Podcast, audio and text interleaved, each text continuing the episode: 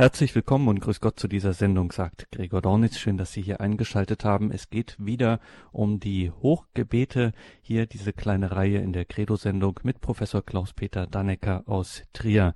Begonnen haben wir ja in dem ersten Teil mit dem zweiten Hochgebet, einfach deshalb, weil es zwar recht neu ist im Messbuch, aber doch auf die älteste bekannte Vorlage für ein eucharistisches Hochgebet zurückgeht, so Beginn des dritten Jahrhunderts sagt man.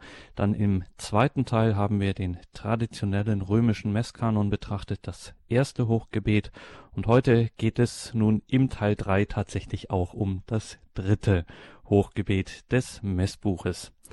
Dass man nur sehe, was man weiß und nur erblicke, was man schon wisse und verstehe, meinte jedenfalls Goethe und ja, drückte damit schon eine Grunderfahrung des Menschen aus. Nur wenn ich etwas kenne, dann verstehe ich es, kann es letztlich erst erkennen und diese Einsicht auf unsere kleine Reihe zu den Hochgebeten angewandt, sie die Hochgebete tiefer kennenlernen, heißt dann eben auch sie tiefer verstehen, tiefer wahrnehmen, tiefer erfahren und damit ihre Bedeutung für unseren eigenen Glauben erfassen.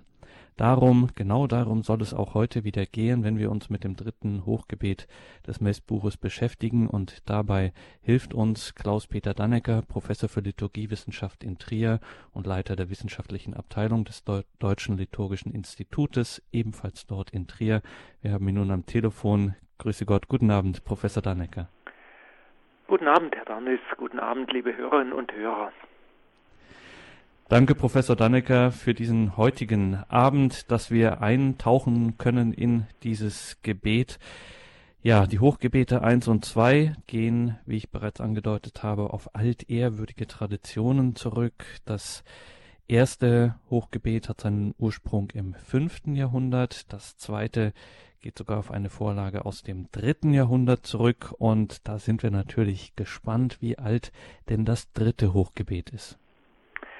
Ja, da muss ich Sie enttäuschen. Das ist nämlich ein ganz junger Text, ein neu entstandener Text, der 1966 erst entstanden ist. Also eine neue Schöpfung. Wie kam es dazu? Als man beschlossen hatte, im, im Zuge der Liturgiereform, dass es neue Hochgebete, weitere Hochgebete geben soll, hat sich ein Liturgiewissenschaftler namens Cipriano Vagaccini, ein Italiener, der äh, Benediktiner war in Belgien, dann aber relativ rasch wieder zurückgekehrt ist nach ähm, Italien und dort auch das Ende seines Lebens in Camaldoli in der Nähe von Florenz bei den Benediktinern verbracht hat.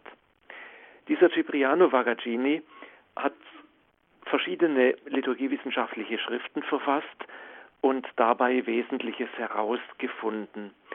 1966 hat er sich nun in seinen Sommerferien daran gemacht, zu überlegen, wie ein neues Hochgebet aussehen konnte. Man hatte überlegt, das altehrwürdige erste Hochgebet, das eben über viele, viele Jahrhunderte hinweg gebetet wurde, weiterzuentwickeln, zu verändern, anzupassen an die neuen Gegebenheiten und Vorstellungen.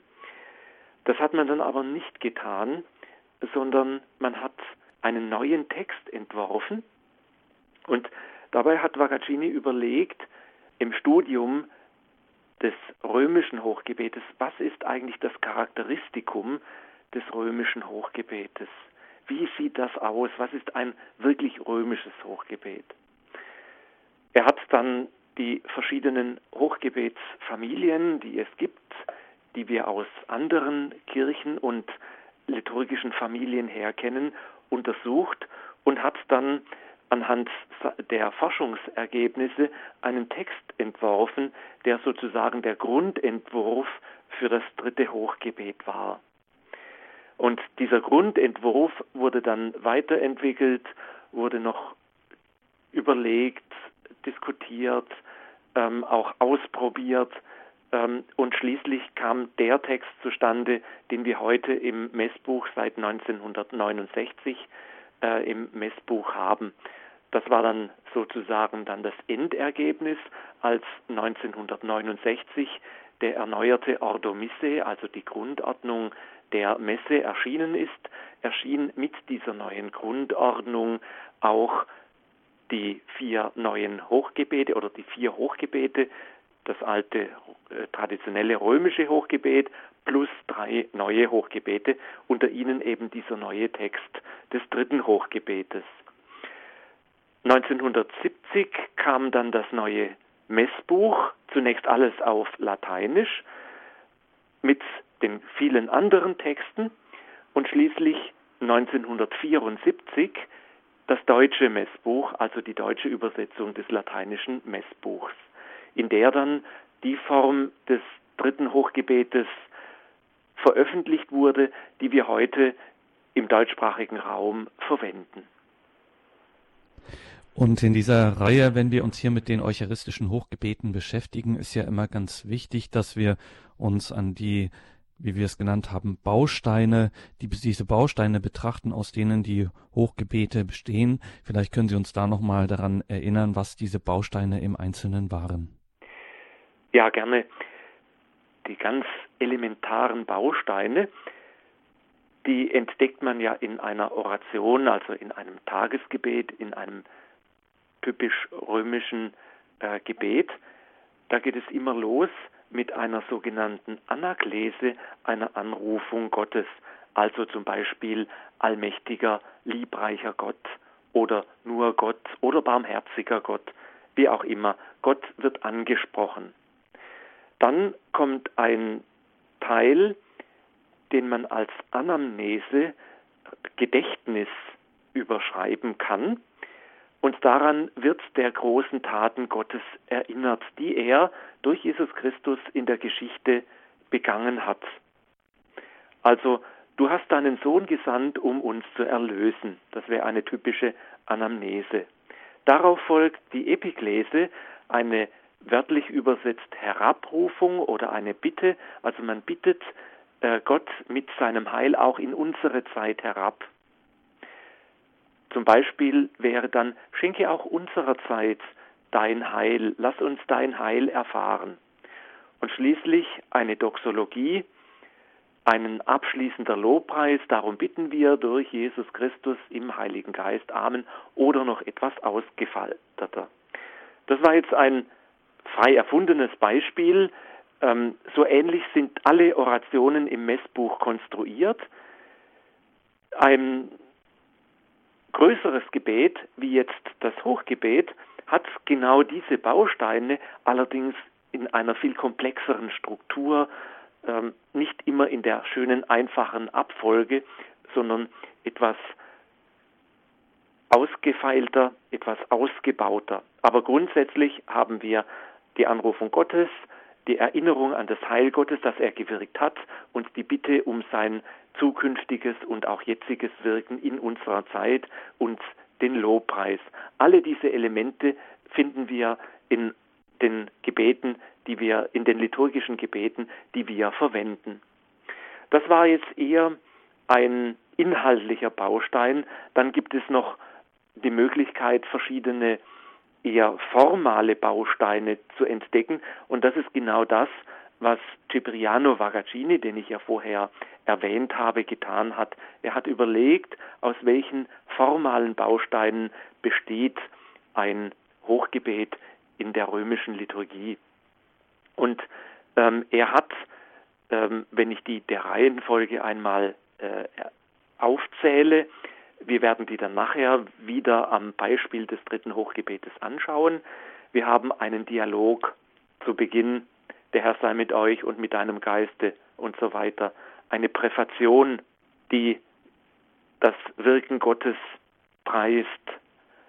Das Sanctus, auch die Fortsetzung des Lobpreises Gottes, die Verbindung mit der himmlischen Kirche, mit den äh, Thronen und Mächten, die vor Gottes Thron stehen und ihm huldigen, ihm singen, das Sanctus singen. In das stimmen wir ein, also eine Fortsetzung des Lobpreises Gottes. Danach kommt eine Überleitung, ähm, die mehr oder weniger ausgefaltet überleitet und hinführt zur konkreten Versammlung, die sich, die um die Wandlung der Gaben bittet. Das ist dann der, der nächste Abschnitt, eine sogenannte Wandlungsepiklese, in der um die Wirkung des Heiligen Geistes über den Gaben von Brot und Wein gebetet wird, damit die zu Leib und Blut Christi werden. Es folgt dann mit einem Rahmentext außen herum die Worte Christi, der Einsetzungsbericht, in der mit den Worten Christi erinnert wird an die Einsetzung des Abendmahles durch den Herrn selber. Es folgt dann eine Akklamation, eine anamnetische Akklamation, also das Geheimnis des Glaubens. Dann geht es weiter mit der Erinnerung an das Heilswirken Gottes. Dann kommt noch einmal eine Epiklese, wo um das, die Herabkunft des Heiligen Geistes auf die Versammlung gebeten wird. Dass nicht nur, dass eben die Gaben gewandelt werden, sondern dass auch die Herzen der Menschen durch die Kommunion gewandelt werden. Es folgt ein größerer Abschnitt mit Interzessionen, das sind also die Bitten, die Fürbitten, die, äh, die Epiklese auf die Zeit, auf unsere Anliegen und schließlich dann die abschließende Doxologie, der Lobpreis Gottes für das Große, was er wieder in unserer Mitte getan hat und eine ganz kurze, aber sehr bedeutungsvolle Akklamation des Amen zum Schluss, also sozusagen die Unterschrift der ganzen Gemeinde, ja, das ist nicht nur das Gebet des Priesters, sondern das ist unser aller Gebet, in das wir einstimmen. Wir unterschreiben das, wir stehen da dahinter. Das wären so die Strukturelemente eines Hochgebetes, so wie es Cipriano Vagaccini 1966 bei seinen Arbeiten herausgestellt hat. Die eucharistischen Hochgebete. Wir sind hier im Gespräch in dieser Reihe in der Credo-Sendung bei Radio Horab und Radio Maria. Sind wir im Gespräch mit Professor Klaus-Peter Dannecker und gleich schauen wir dann direkt in den Text hinein. Vielleicht, wenn Sie da mitlesen möchten, liebe Hörerinnen und Hörer, empfiehlt es sich, schauen Sie entweder in das Schott-Messbuch oder auch im alten Gotteslob steht der Text des dritten Hochgebetes, das wir heute betrachten. Und solange wie Sie sich jetzt da präparieren, hören wir ein paar Takte Musik. Du gabst, o Herr, mir Sein und Leben und deine Lehre himmlisch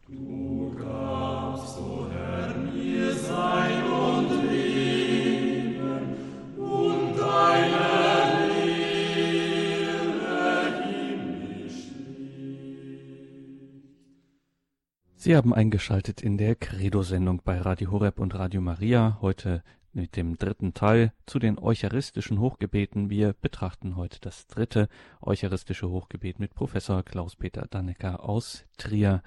Professor Dannecker, wir haben jetzt ein wenig über den Hintergrund am Eingangs gesprochen dieses Hochgebetes und jetzt ist es an der Zeit, dass wir direkt in den Text schauen. Wir freuen uns auf Ihre Erläuterungen dazu. Ja, wie Sie gerade eben schon gesagt haben, ist es am besten, wenn Sie mitlesen können. Das können Sie im Schott tun. Da müssen Sie dann je nach Ausgabe auf jeden Fall das dritte Hochgebet aufschlagen im Ablauf der Gemeindemesse. Im alten Gotteslob finden Sie das dritte Hochgebet unter der Nummer 368. Im, Leu im neuen Gotteslob hat leider der Platz nicht gereicht, da ist es also nicht enthalten. Oder wenn Sie vielleicht sogar ein Messbuch haben, können Sie das auch an der entsprechenden Stelle aufschlagen. Schauen wir uns den Text näher an. Zunächst geht das Hochgebet los, wie ich gerade schon gesagt habe, mit einer Präfation, die eingeleitet wird mit dem Dialog, der Herr sei mit euch und mit der entsprechenden Antwort ein Hin und Her zwischen Gemeinde und Versammlung. Und so sehr sich der Dialog zunächst auf der menschlichen Ebene abspielt, der Herr sei mit euch und mit deinem Geiste, da erinnert man sich gegenseitig daran, dass der Geist Gottes in unserer Mitte gegenwärtig ist, Das tun wir schon zu Beginn der Messfeier, wo dieser Gruß auch vonstatten geht. Der Herr sei mit euch und mit deinem Geiste. Da geht es aber nicht weiter. Jetzt geht es aber weiter mit der Aus Aufforderung, erhebet die Herzen. Wir erinnern uns gegenseitig an die Gnade, dass der Geist Gottes mit uns ist und jetzt auch in der konkreten Versammlung gegenwärtig ist. Wir erinnern uns daran, dass wir alle, alle, die versammelt sind, in unserer Taufe das allgemeine Priestertum empfangen haben, Kraft dem wir beten. Und die Gemeinde und mit deinem Geiste erinnert den Vorsteher, also den Bischof oder den Priester daran, dass auch er diese Gnade empfangen hat, in der Priester- oder Bischofsweihe jetzt die Gemeinschaft zu leiten und für sie das Gebet vor Gott zu tragen. Diese vielfältigen Dinge passieren während dieser einfachen Worte, die uns vielleicht allzu leicht von den Lippen gehen und über die wir öfters mal wieder nachdenken sollten. Erhebe die Herzen, wir haben sie beim Herrn, lädt uns ein, mit unserem Herzen bei Gott zu sein, das ernst zu nehmen, was wir sind, geliebte Geschöpfe Gottes, auserwählt, jetzt in der Liturgie den Lobpreis vor Gott zu tragen und es nicht nur einfach so äußerlich, sondern aus tiefem und tiefstem Herzen. Und schließlich lasset uns danken dem Herrn, unserem Gott, das ist würdig und recht. Da ist dann jetzt nochmal der ausdrückliche Auftrag, gemeinsam Gott zu danken, auch wenn es der Priester ist oder der Bischof ist, der seine Stimme der ganzen Versammlung leiht und für die ganze Versammlung den Dank und den Lobpreis, aber auch die Bitte an Gott richtet.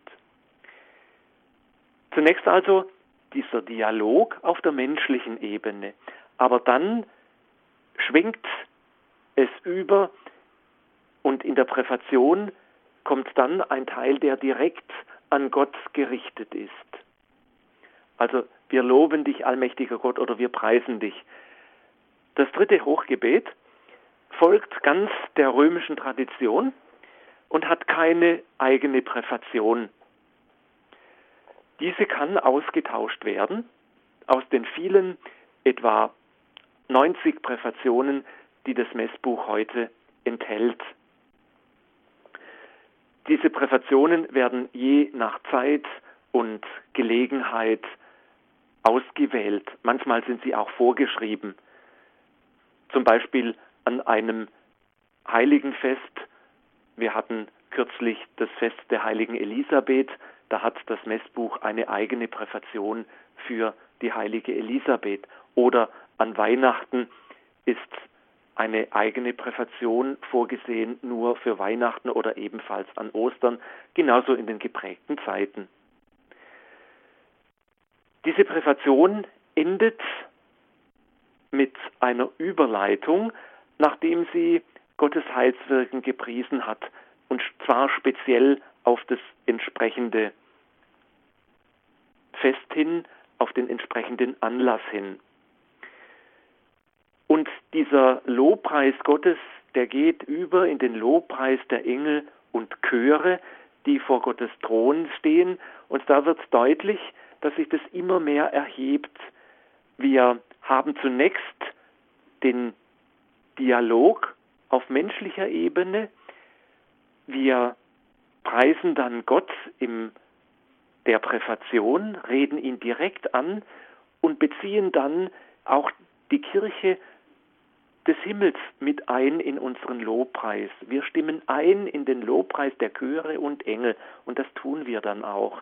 An diesem Moment wird es ganz deutlich, dass wir nicht allein sind mit unserem Lobpreis Gottes, sondern verbunden sind mit der Kirche auf der ganzen Welt, auf der Erde, aber auch mit der Kirche im Himmel, die beständig vor Gottes Thron steht und sein Lob und seine Ehre besingt.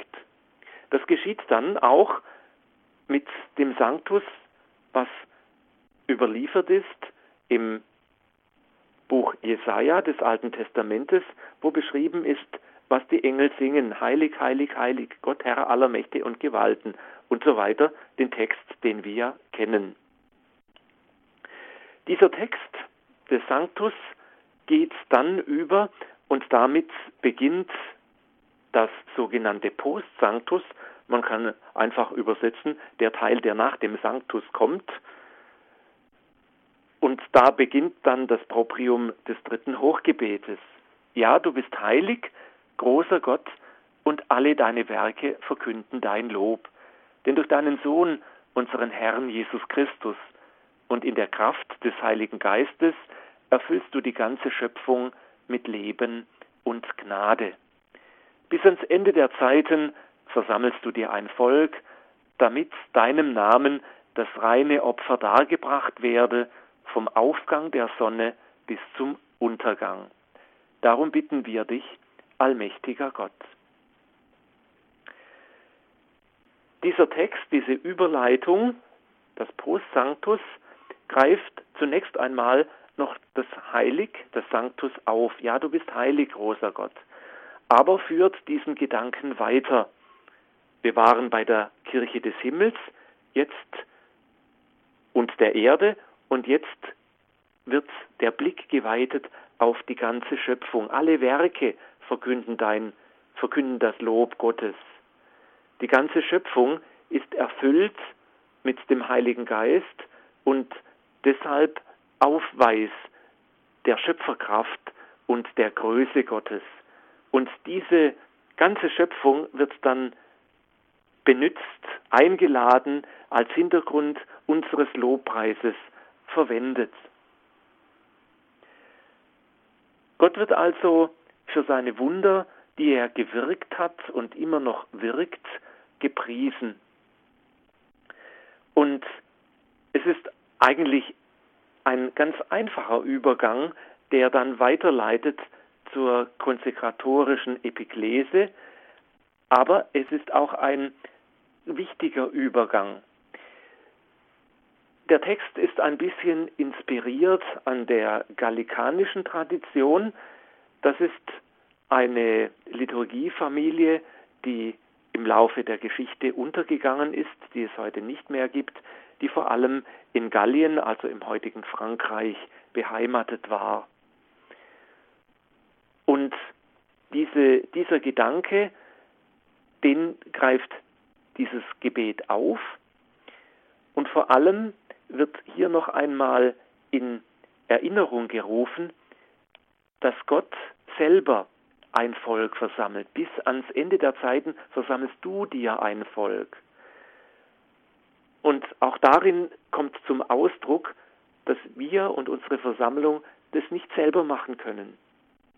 Auch wenn wir uns vielleicht mühsam aufraffen, am Sonntagmorgen aufzustehen und in die Kirche zu gehen, es ist letztlich das Werk Gottes, dass er uns die Gnade und die Kraft schenkt, dorthin zu gehen, dass er uns die Gnade schenkt, glauben zu können und ihn erkennen zu können in unserer Welt, ihn loben zu können in unserer Liturgie.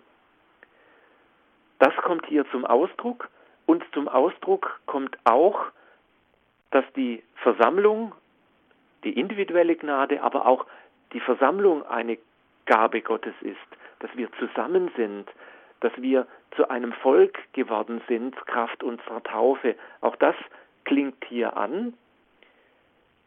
Die Taufe, die uns dazu befähigt hat, zu beten und nicht nur befähigt hat, sondern auch den Auftrag geteilt, erteilt hat.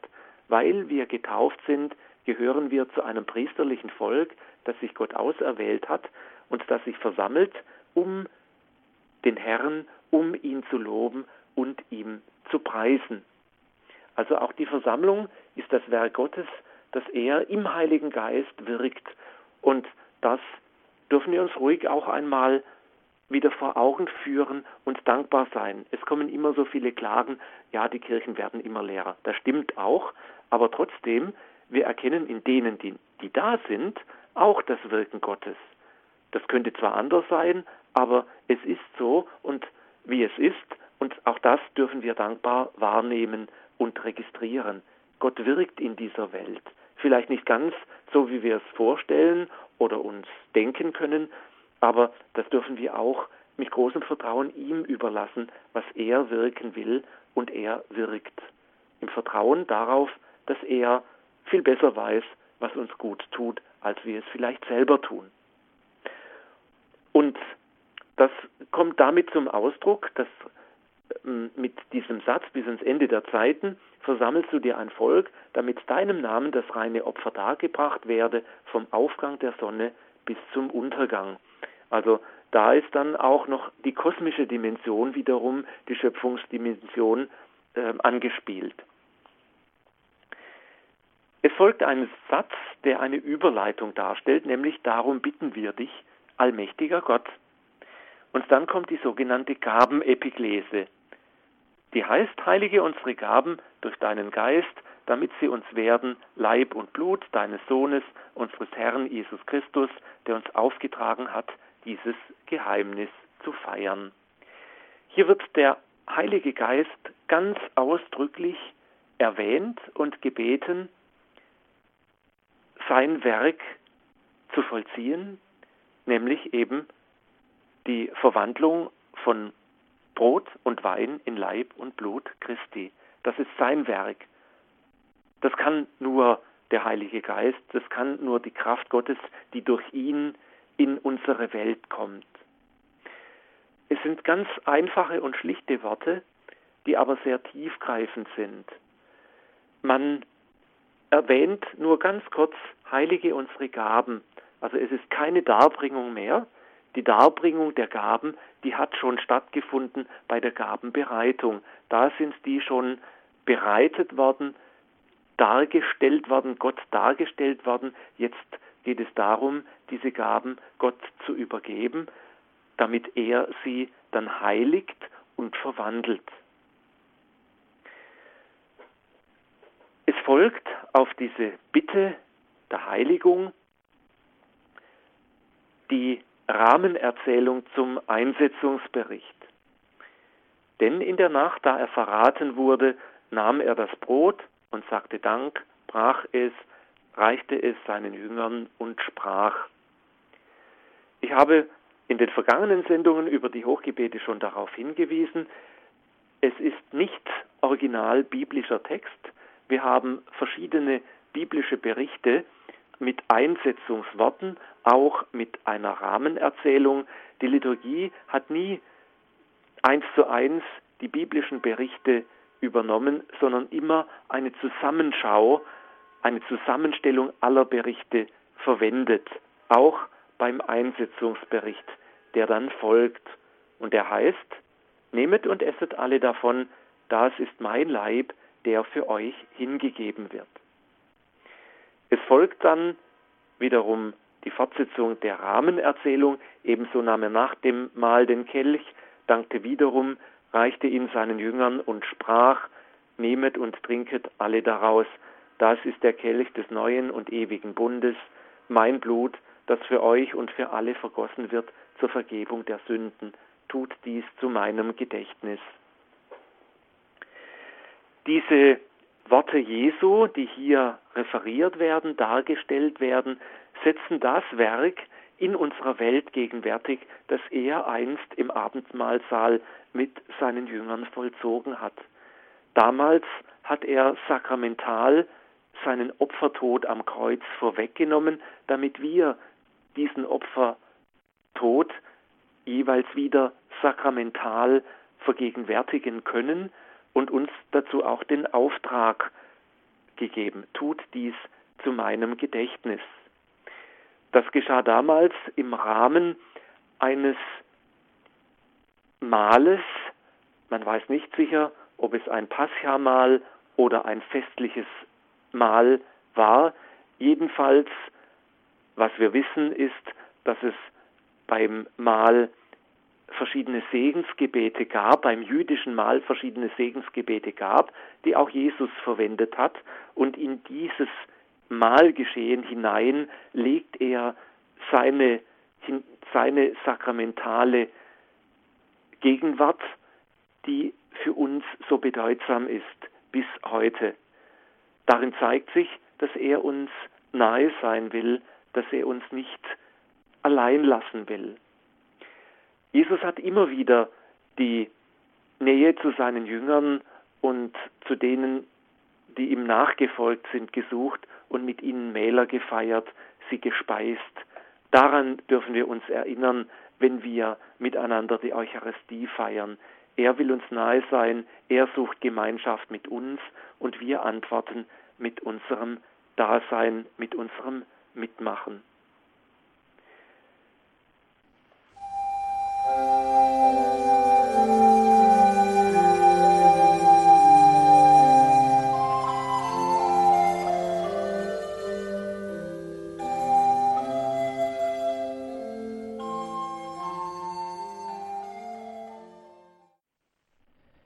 Eucharistischen Hochgebete, darum geht es hier heute in der Credo-Sendung. In dieser Reihe sind wir im dritten Teil angelangt. Wir betrachten das dritte Hochgebet im Messbuch und wenn Sie da das mitverfolgen möchten, später eingeschaltet haben. Sie finden das natürlich im Messbuch oder auch im Schott-Messbuch finden Sie das und wenn Sie noch ein altes Gotteslob zur Hand haben, dort die Nummer 368 wir sind gerade beim Einsetzungsbericht beziehungsweise haben gerade die Einsetzungsworte betrachtet und freuen uns nun unserem heutigen Referenten, dem Trierer Liturgiewissenschaftler Professor Klaus-Peter Dannecker, weiter zuhören zu dürfen.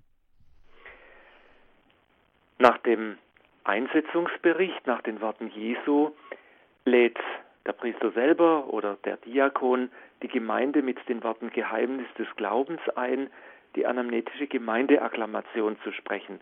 Deinen Tod, o Herr, verkünden wir und deine Auferstehung preisen wir, bis du kommst in Herrlichkeit. Diese Gemeindeakklamation ist eine neuere Entwicklung.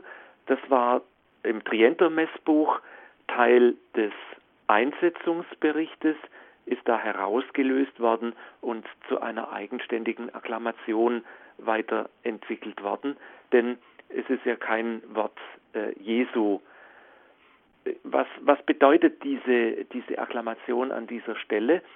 Es ist im Grund ein Vorausblick. Es blickt nicht zurück. Geheimnis des Glaubens ist nach vorne gerichtet. Also äh, Geheimnis des Glaubens wendet sich nicht zurück an den Einsetzungsbericht. Was da passiert ist, ist natürlich ein Geheimnis des Glaubens, aber vom Inhalt her, deinen Tod, o Herr, verkünden wir und deine Auferstehung preisen wir, bis du kommst in Herrlichkeit, also Tod, Auferstehung und Wiederkunft des Herrn, blickt voraus auf das, was dann der Priester noch einmal sehr ausführlich erzählt, im Gebet verkündet.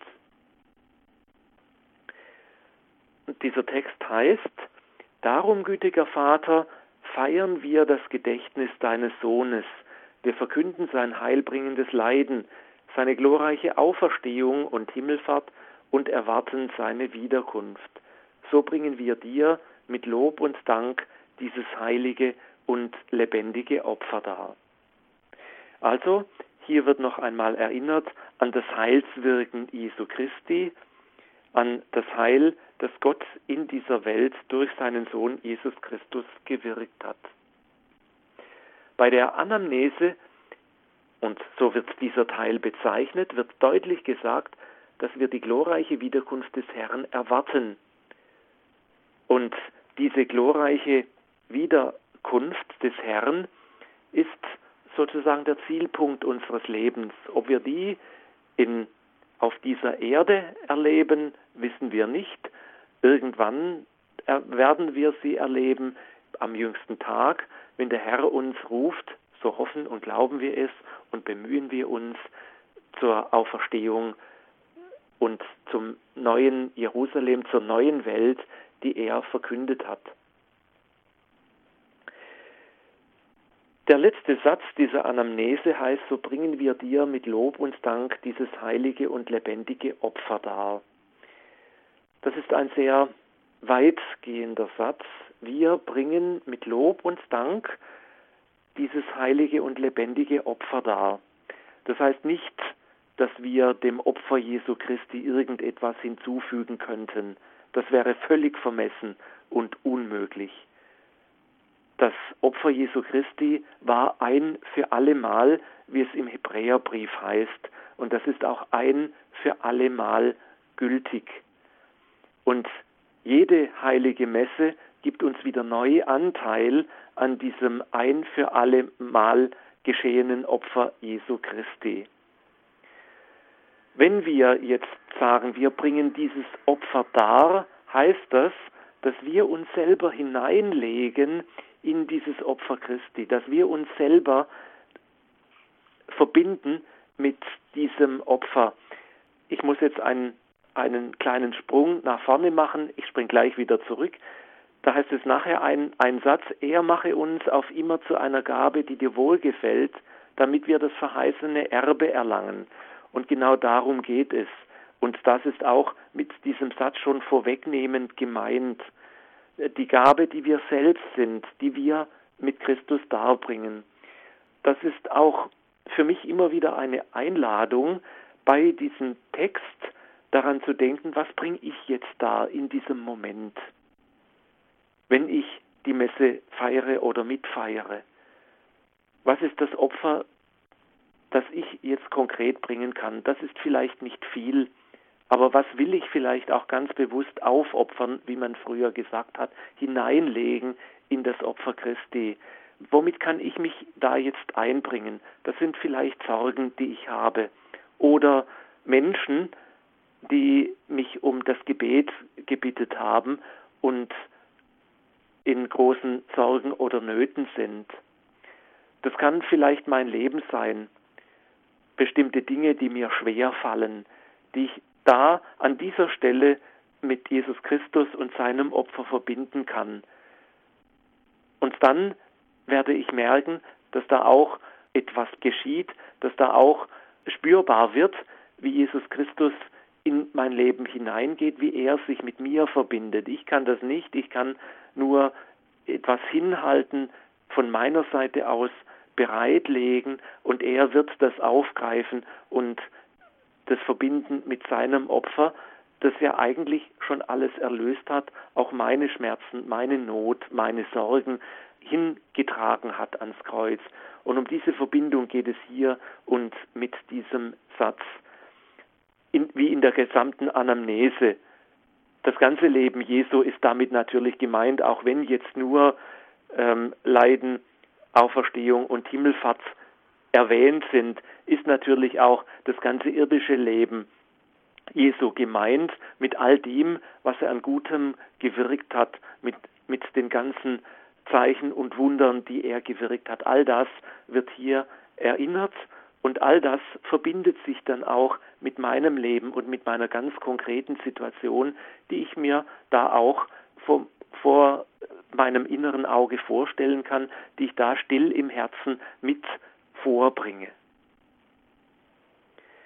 Nach diesem Abschnitt folgt dann die sogenannte Kommunion, Epiklese, die das Ganze dann noch eigentlich konsequent weiterführt.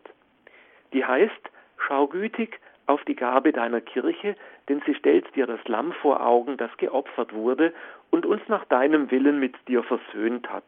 Stärke uns durch den Leib und das Blut deines Sohnes und erfülle uns mit seinem Heiligen Geist, damit wir ein Leib und ein Geist werden in Christus. Damit wird konkretisiert die Gabe, die wir sind, die Jesus Christus letztlich ist, die verbindet sich. Die Gabe, unsere Gabe, unser Leben mit all dem, was es ist, mit dem Schwierigen, mit dem Schönen, mit dem Guten, verbindet sich mit der Gabe, die Jesus Christus am Kreuz geopfert hat und uns deshalb Erlösung und Versöhnung erwirkt hat. Und dann kommt eben die Bitte, stärke uns durch den Leib und das Blut deines Sohnes. Also, ja, verbind uns das und die Zeichen, handfestes Zeichen dieser Verbindung ist Brot und Wein, also Grundnahrungsmittel unseres Lebens, beziehungsweise des Lebens eigentlich im Mittelmeerraum. Aber wir können ruhig unsere, auch das als unser Grundnahrungsmittel verstehen. Ohne das können wir nicht überleben, genauso wie wir ohne Jesus Christus nicht überleben können. Und jetzt kommt die Bitte um den Heiligen Geist nicht nur wie vorher über die Gaben, sondern über uns selber, über die Versammlung. Deshalb heißt dieser Abschnitt auch Kommunion-Epiklese. Eigentlich müsste man besser sagen Kommunikanten-Epiklese, weil der Heilige Geist herabgebetet wird auf diejenigen, die die Kommunion empfangen. Diejenigen, die die Kommunion dann in sich tragen und so auch ganz innig mit Jesus Christus verbunden sind. Nach diesem Abschnitt der Kommunion Epiklese geht es mit dem heiligen Gedächtnis weiter und da kommt der Satz, den ich vorher schon erwähnt habe, er mache uns auf immer zu einer Gabe, die dir wohlgefällt, damit wir das verheißene Erbe erlangen mit seinen Auserwählten, mit der seligen Jungfrau und Gottesmutter Maria, mit deinen Aposteln und Märtyrern und mit allen Heiligen, auf deren Fürsprache wir vertrauen. Hier können natürlich noch weitere Heilige eingefügt werden. Das verheißene Erbe ist ein ganz interessanter Ausdruck, der uns immer wieder zur Dankbarkeit anregen darf. Wir haben ein Erbe, das uns verheißen ist. Das ist uns ein Erbe ist etwas, was ich bekomme, weil ich Kind bin. Ein Erbe ist etwas, was ich mir nicht selber erarbeitet habe, sondern was ich bekomme, weil ich bin, allein durch mein Dasein. Und das ist hier der schöne Ausdruck dafür, dass wir uns diesem Erbe würdig erweisen sollen, dass wir Miterben sind, eben mit den Auserwählten, mit den Heiligen, die dann auch erwähnt werden, auch zum Teil namentlich erwähnt werden. Wir sind also in dieses Erbe hineingestellt, Kraft unseres Daseins. Nur weil wir da sind und weil wir Getaufte sind, weil uns Gott da hineingerufen hat in dieses Dasein als Kinder Gottes, als Kinder, als seine Kinder.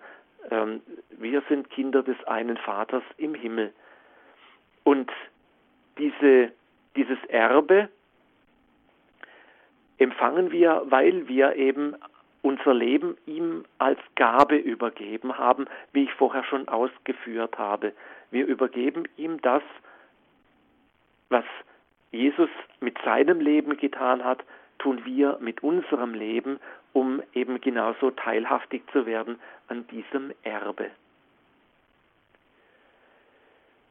Es folgen dann auf dieses heiligen Gedächtnis die Interzessionen.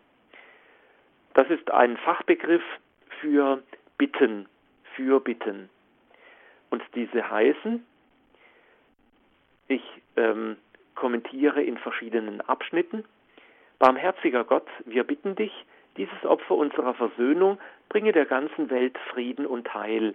Beschütze deine Kirche auf ihrem Weg durch die Zeit und stärke sie im Glauben und in der Liebe, deinen Diener, unseren Papst, unseren Bischof und die Gemeinschaft der Bischöfe, unsere Priester und Diakone, alle, die zum Dienst in der Kirche bestellt sind, und das ganze Volk deiner Erlösten. Hier geht es also darum, um die Kirche zu beten.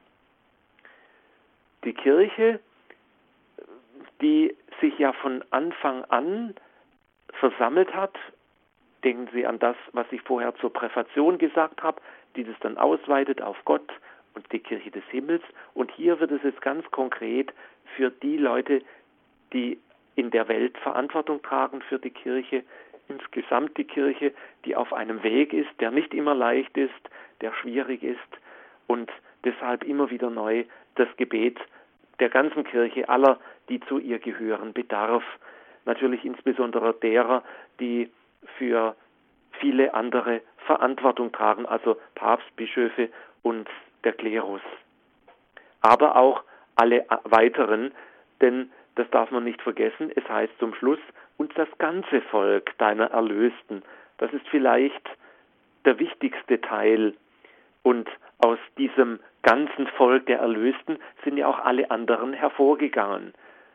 Jeder Papst ist einmal ein ganz einfaches kleines Kind gewesen, das die Eltern zur Taufe gebracht haben und so zum Teil des Volks der Erlösten geworden ist, Kind Gottes geworden ist und Gott hat seine Gnade in ihn gelegt, damit er dieses Amt dann ausüben kann und um die Erneuerung dieser Gnade wird dann hier ganz konkret gebetet. Es folgt dann eine Erweiterung Erhöre, gütiger Vater, die Gebete der hier versammelten Gemeinde und führe zu dir auch alle deine Söhne und Töchter, die noch fern sind von dir. Dieser Abschnitt ist immer wieder diskutiert worden und gefragt worden, was heißt der, auch vor allem das lateinische Original. Und er ist vermutlich besser etwas anders zu übersetzen. Äh, es geht nämlich nicht darum, äh, die, für die Fernstehenden zu beten, das ist damit nicht gemeint, sondern es geht darum, ähm, um die, für die Kinder Gottes zu beten, die auf der ganzen Erde verstreut sind, damit sie in der Einheit mit Gott bleiben. Und vielleicht könnte man besser übersetzen, gütiger Vater, erhöre gnädig die Gebete deiner Familie, die hier nach deinem Willen versammelt ist. Erbarme dich aller deiner Kinder, die über die ganze Erde verstreut sind, und verbinde sie alle in der Einheit mit dir. Also da in, in diesem Vorschlag, wie man das übersetzen könnte, wird noch viel deutlicher, dass es um die Einheit der ganzen großen auf der Erde verstreuten Kirche geht, die irgendwie auch zusammenhalten soll. Ich denke, ein Anliegen, das wir gerade in unserer Zeit zu unserem wirklich inständigen Gebet machen sollten, wenn wir immer mehr sehen, wie die Kirche äh, wenigstens in unserem Land sich immer schwerer tut, Menschen von der Schönheit und Faszination des Glaubens an Gott zu überzeugen. Es folgt dann ein weiterer Abschnitt der Interzessionen mit der Bitte für die Verstorbenen. Erbarme dich unserer verstorbenen Brüder und Schwestern und aller, die in deiner Gnade aus dieser Welt geschieden sind. Nimm sie auf in deine Herrlichkeit und mit ihnen lass auch uns, wie du verheißen hast, zu Tische sitzen in deinem Reich. Da wird der verstorbenen Brüder und Schwestern gedacht und in Messen für Verstorbene kann man dann hier noch auch speziell für einen Bruder oder eine Schwester beten, die verstorben ist. Aber damit ist nicht genug. Man weitet hier auch den Blick und stellt Verstorbene, unterstellt Verstorbene nicht dem Urteil der Kirche, sondern weiß sie geborgen in Gott. Aller, die in deiner Gnade aus dieser Welt geschieden sind. Wir wissen nicht, warum ein Mensch vielleicht gar nie zum Glauben gekommen ist, er aber doch vielleicht in der Gnade Gottes gelebt hat, so gut er eben konnte. Auch für diese Menschen wird hier gebetet. Auch diese werden nicht vergessen, sondern übergeben der Gnade und dem Erbarmen Gottes. Und dass Gott ein erbarmender Gott ist, das dürfen wir ja immer wieder neu erfahren. Und so dürfen wir ihm auch die Menschen, die aus eigener Schuld nicht an ihn geglaubt haben, auch in sein Erbarmen und vielleicht auch alle anderen in seinem Erbarmen wissen. Und dann kommt noch einmal der Ausblick, und mit ihnen lass auch uns, wie du verheißen hast, zu Tische sitzen in deinem Reich. Die heilige Messe ist ja, und das machen wir uns viel zu selten bewusst, die Vorausnahme, die Vorwegnahme des himmlischen Hochzeitsmahles. Wir haben also schon im Hier und Jetzt Teil am himmlischen Hochzeitsmahl, das uns einst erwarten wird. Und das wird hier an dieser Stelle noch einmal in Erinnerung gerufen. Wir haben hier Kraft unserer Gemeinschaft Teil am himmlischen Hochzeitsmahl, wie wir einst im himmlischen Hochzeitsmahl teilhaben werden, weil wir eben sein verheißenes Erbe empfangen möchten. Und diese Erinnerung an diese Vollendung in seinem Reich wird hier noch einmal vorgenommen und vielleicht auch der Trost, dass wir dort an diesem Hochzeitsmahl auch unsere Lieben wiedersehen werden. Wie schmerzlich ist der Verlust eines geliebten Menschen in der Familie oder im Freundeskreis. Und wie trostreich ist es da zu wissen, ja, dieser Mensch lebt jetzt in der Herrlichkeit Gottes und wir werden uns wiedersehen. Dieser Trost schwingt hier an und will uns geschenkt sein. Es kommt eine abschließende Bitte, darum bitten wir durch unseren Herrn Jesus Christus, denn durch ihn schenkst du der Welt alle guten Gaben. Wenn Sie sich daran erinnern, habe ich beim letzten Mal bei der Besprechung und Betrachtung des römischen Hochgebetes darauf verwiesen, dass am Schluss des Kanons äh, Gaben gesegnet wurden in früher Zeit. Das tut man heute nicht mehr, außer am Gründonnerstag. Und dass dieser Satz hier, denn durch ihn schenkst du der Welt alle guten Gaben, ist da noch eine Erinnerung daran. Schließlich folgt die Doxologie, also der abschließende Lobpreis durch ihn, also Christus, und mit ihm und in ihm ist dir, Gott allmächtiger Vater, in der Einheit des Heiligen Geistes alle Herrlichkeit und Ehre, jetzt und in Ewigkeit. Und dann das gemeinsame Amen. Da wird noch einmal deutlich, wenn wir beten, dann beten wir zum Vater, zu Gott dem Vater, durch den Sohn im Heiligen Geist. Alles, was wir also in Gebeten an Gott richten, geschieht im Heiligen Geist. Wenn es ein so ausgeprägtes Gebet ist wie das Hochgebet, aber auch wenn es ein ganz einfaches Gebet ist ähm, oder vielleicht nur ein kurzes Stoßgebet, es geschieht im Heiligen Geist. Und schließlich eben die Unterschrift des Amens, da habe ich ja vorher schon dazu Stellung bezogen. Das dritte eucharistische Hochgebet, das war Thema heute von Professor Klaus-Peter Dannecker hier in der Credo-Sendung bei Radio Horeb und Radio Maria. Wir sind das Gebet im Einzelnen durchgegangen und viele spannende und interessante und auch neue Aspekte der tiefen Bedeutung dieses Gebetes haben wir äh, von Ihnen gehört. Zunächst danke dafür, Professor Dannecker. Wir haben ja in den ersten beiden Teilen dieser Reihe auch die anderen Hochgebete betrachtet und dass wir diese Reihe überhaupt machen können, hängt ja damit zusammen, dass wir mehrere Hochgebete haben. Das war nicht immer so. Früher gab es eben nur den römischen Messkanon und jetzt hat man die Wahlfreiheit, sagen wir es mal so, oder vielleicht auch die Last, äh, diese äh, auszuwählen. Wann wählt man denn beispielsweise das dritte Hochgebet? Was wäre so ein liturgischer Anlass, das dritte Hochgebet zu nehmen? Ja, das dritte Hochgebet ist eigentlich von der Empfehlung des Messbuches her für Sonn- und Festtage vorgesehen. Es ist ja der Nachfolger des römischen Hochgebetes, so wird es wenigstens in verschiedenen Publikationen bezeichnet, und das Messbuch greift auch das auf und sagt für Fest- und Feiertage. Es ist etwas länger als zum Beispiel das zweite Hochgebet, das eher auch für die Werktage äh, Verwendung finden äh, kann.